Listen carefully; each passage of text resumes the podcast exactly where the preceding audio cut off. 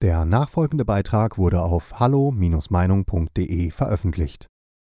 Lasst uns gemeinsam tapfer sein. Ein Gastbeitrag von Sven Korte. Grün ist das neue Braun. Ein provozierender Ausspruch zugegeben, aber diese Tatsache dürfte zwischenzeitlich auch dem letzten politikverdrossenen Zeitgenossen aufgefallen sein. Die Bezeichnung Verbotspartei kommt schließlich nicht von ungefähr. Die Denk- und Sprechverbote, welche die grünen Wächter der Political Correctness über unsere Gesellschaft verhängt haben, liegen wie ein dunkler Schleier über unserem Land und den Menschen. Grün ist die neue Tarnfarbe für die freiheitsfeindliche Agenda, die droht, uns allen die Luft abzuschnüren. Eine neue Form von Staatsautoritarismus, Kollektivismus und Totalitarismus bedroht unsere Heimat.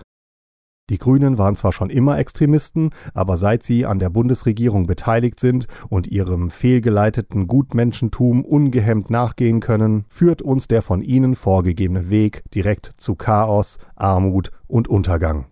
Das freie Individuum zählt nichts mehr, die von den Grünen propagierte Gemeinschaft hingegen alles. Für den einen oder anderen mag es ja durchaus verlockend klingen, in der Praxis ist es jedoch schlichtweg realitätsfremd und man sollte auch bedenken, dass der Sozialismus mehr Menschenleben auf dem Gewissen hat als jede andere Ideologie der Weltgeschichte. Das sozialistische System muss sich ständig einen neuen Feind suchen, dem man die Schuld für das eigene Unvermögen und das Scheitern der letztendlich undurchführbaren Pläne geben kann. Zudem kann dieses System nicht ohne Gewalt existieren, es muss Kritiker, Abweichler und Andersdenkende aufspüren, ausgrenzen und mundtot machen. Letzteres oftmals auch im wörtlichen Sinne des Wortes. Und am Ende, wenn das korrupte System aufgrund seiner eigenen, schwerwiegenden Fehler in sich zusammenbricht, verlieren auch noch massenhaft Menschen ihr Leben. Man braucht doch nur nach China zu sehen, um das zu erkennen. Mao Zedong dürfte unangefochten der größte Massenmörder der Geschichte sein, und die Grünen sind ein Fan von ihm. Das erklärt auch, warum einige Vertreter der Linksgrünen in den Medien ganz offen mit der Errichtung von Lagern sowie der Erschießung von unsolidarischen Volksfeinden kokettieren und dafür von den überwiegend linksgrün tickenden Medien auch noch beklatscht werden. Geraten die abgehobenen Ideen der Grünen dann einmal hart mit der Wirklichkeit in Konflikt, ordnen sie ihrem Machtstreben auch gerne einmal die eigenen Ziele unter, wie 1999 beim Kosovo-Krieg. Daher sehen die Grünen auch keinen Widerspruch darin, so laut für Sanktionen und bis hin zu einem Krieg gegen Russland, China und neuerdings auch Indien zu trommeln. Dass die Partei einst für den Austritt aus der NATO einstand, spielt heute keine Rolle mehr. Man gibt sich als willigen Erfüllungsgehilfen der USA, deren Agenda mit allen Mitteln, auch militärischen, durchgesetzt werden muss. Schaut man sich das Parteiprogramm einmal genauer an, bleibt nur die bittere Erkenntnis, dass die Grünen überhaupt keine eigenen Ziele oder Motivationen besitzen. Sie verfügen über keinen Bezug zur Realität, wie sie Millionen Menschen jeden Tag auf den Straßen ihrer Heimatstädte und Dörfer erleben müssen. Hält man das den Grünen anhand von Fakten dann vor, reagieren diese mit Totschlagargumenten wie der Nazikeule und werden zudem oftmals noch angehalten und versuchen, das Gegenüber mit allen Mitteln zu diffamieren. Man spürt in diesen Begegnungen zwischen Bürgern und Grünen auch gleich den blanken Hass gegen Kritiker und Andersdenkende wie Cem Özdemir, der seinerzeit fragende Passanten dazu aufforderte, ihr Maul oder die Fresse zu halten. Für einen Vertreter der AfD hätten solche Äußerungen nicht nur Sondersendungen, sondern auch noch eine Anzeige zur Folge gehabt, aber den Grünen lässt man eben alles durchgehen. Wie auch ihre Fixierung auf die Jugend. Dabei spielen nicht nur sexuelle Überlegungen eine Rolle, Sex mit Minderjährigen, zwischen Geschwistern und so weiter, sondern man versucht vor allem, die Kinder im Sinne der eigenen Ideologie zu formen. Auch dazu gibt es in der Historie genügend Vorbilder, die allesamt sehr üble Folgen hatten. Schaut man sich die heutigen Lehrpläne an, so kann man nur zu dem Schluss gelangen, dass unsere Kinder in den Schulen eine Gehirnwäsche verpasst bekommen. Anstatt in unserer schulischen Bildung Wert auf Naturfächer zu legen, lernen unsere Kinder jetzt im Unterricht, wie man Haltung zeigt, was Corona-Leugner, Fake News und Putin-Versteher sind. Nicht umsonst werden die Klimakids mit, man höre und staune, vom Bundeswirtschaftsministerium des Herrn Habeck mit knapp 160.000 Euro Steuergeldern im Jahr unterstützt. Man füllt die Köpfe der Jugend mit allen möglichen Kram, wie etwa der Genderlehre, und vernachlässigt dafür so grundlegende Dinge wie Mathematik, Physik, ja sogar Lesen und Schreiben. Es gibt Lehrlinge, zum Beispiel in der Industrie, die weder richtig lesen, schreiben oder rechnen können. Dafür sind sie in der Lage, auswendig 56 verschiedene Geschlechter herunterzubeten. Nur hilft ihnen das in der Wirtschaft nicht weiter und so fallen sie dann unausweichlich auf die Nase und haben bis zu dreieinhalb Jahre Ausbildung in den Sand gesetzt. Die Firmen verlieren nicht nur den entsprechenden Auszubildenden, sondern auch die Zeit und das Geld, die in diesen investiert wurden und müssen sich nach Ersatz umsehen.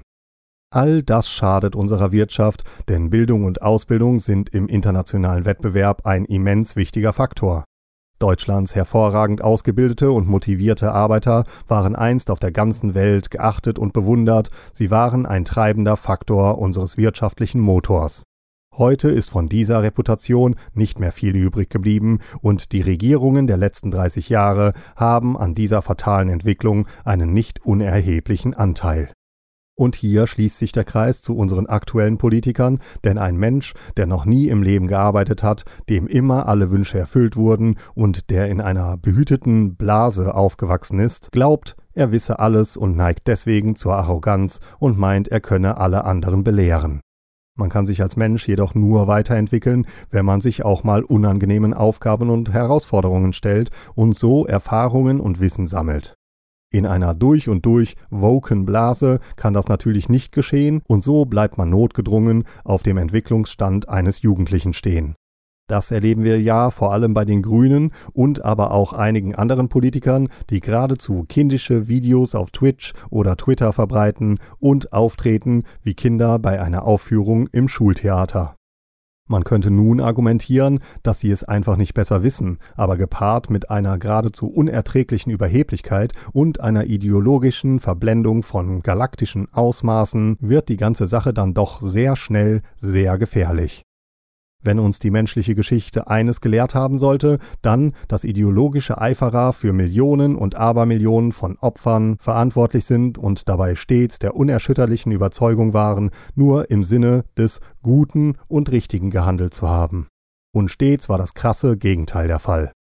Wenn in Deutschland auch weiterhin nur noch Politik im Sinne einer bestimmten Ideologie gemacht, jedoch nicht nach Fakten gehandelt wird, entsteht daraus ein Teufelskreis, der unser Land in eine immer steiler werdende Abwärtsspirale führt. Und der unausweichliche Aufprall am Ende dieser Spirale wird sehr hart werden.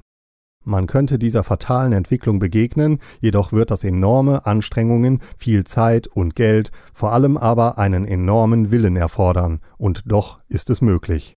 Wir müssen unsere Schulen von abstrakten theoretischen Modellen wie der Genderlehre wegführen und zurück zur praxisorientierten Ausbildung bringen. Natürlich können und sollen solche theoretischen Modelle auch weiterhin Teil der Bildung sein, aber der Teil, der sich an der Praxis ausrichtet, wie etwa Physik, Fächer der Naturkunde, Werken und ähnliches, sollte wieder eine wichtigere Rolle spielen, als es derzeit der Fall ist. Es wird Zeit, einen neuen Marsch durch die Institutionen zu starten, dieses Mal jedoch im konservativen Sinne. Die Ergebnisse werden wir wahrscheinlich erst in 15 oder 20 Jahren zu sehen bekommen, aber dennoch sollte es uns diese Anstrengungen wert sein. Der griechische Staatsmann Pittacos 651 bis 570 v. Chr. formulierte es einst sehr treffend. Die Aufgabe des Weisen ist, die Katastrophe vorauszusehen die Aufgabe der Tapferen, die kommende Katastrophe zu bewältigen. Lasst uns gemeinsam tapfer sein. Bei diesem Beitrag handelt es sich um die Meinung des Verfassers. Hallo Meinung ist überparteilich und lässt einen offenen Austausch unterschiedlichster Meinungen aus dem breiten demokratischen Spektrum zu. Die Beiträge unserer Leser sind eine Meinung bei Hallo Meinung und geben nicht generell die Meinung von Peter Weber und Hallo Meinung wieder. Liebe Zuhörer, ohne Sie wäre unsere Arbeit nicht möglich. Alle Informationen zu unserer Kontoverbindung finden Sie im Begleittext. Herzlichen Dank für Ihre Unterstützung. Weitere Beiträge von Peter Weber und Hallo Meinung finden Sie in den sozialen Medien wie zum Beispiel YouTube und Facebook. Wir freuen uns auf Ihren Besuch.